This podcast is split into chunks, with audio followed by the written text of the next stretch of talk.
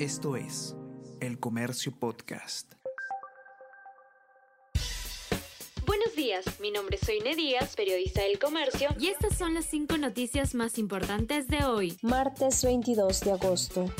Fiscalía denuncia a Adrián Sen por promover pago indebido a Ionia. Fiscalía de la Nación le imputa negociación incompatible o aprovechamiento del cargo tras soborno de 41 millones de soles a compañía por la compra de pruebas rápidas sobreevaluadas a e-salud. De acuerdo con la tesis fiscal, Alfonso Adriansen tuvo un interés indebido en cancelar la deuda con celeridad.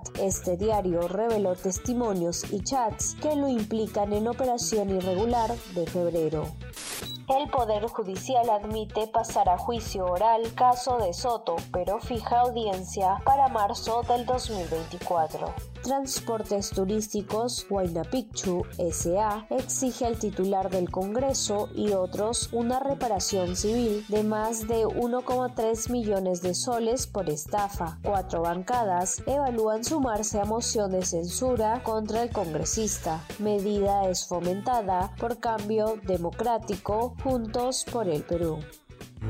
Cuenta la historia le dará una nueva vida a historias sorprendentes y poco conocidas atesoradas en el archivo histórico de El Comercio. Estrenamos capítulo todos los domingos a las 5 de la tarde en la web del Comercio y redes oficiales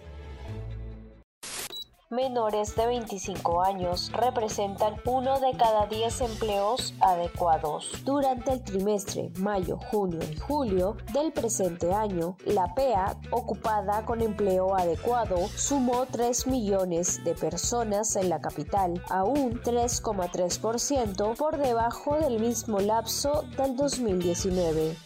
Este domingo 27 vuelve la microserie de El Comercio Cuenta la Historia. La segunda temporada de la serie web Cuenta la Historia regresa este domingo 27 con una producción renovada. Bajo la conducción de Gonzalo Torres, esta entrega continúa explorando los relatos más fascinantes del archivo histórico de El Comercio. España estalla de alegría y honra a sus campeones. La selección femenina de fútbol de España, campeona del mundo, celebró anoche con la afición en la explanada Puente del Rey en Madrid, Río. Las homenajeadas deportistas recorrieron varias vías del centro de la capital en un autobús. Hubo baile, cánticos y mucha emoción. Esto es El Comercio Podcast.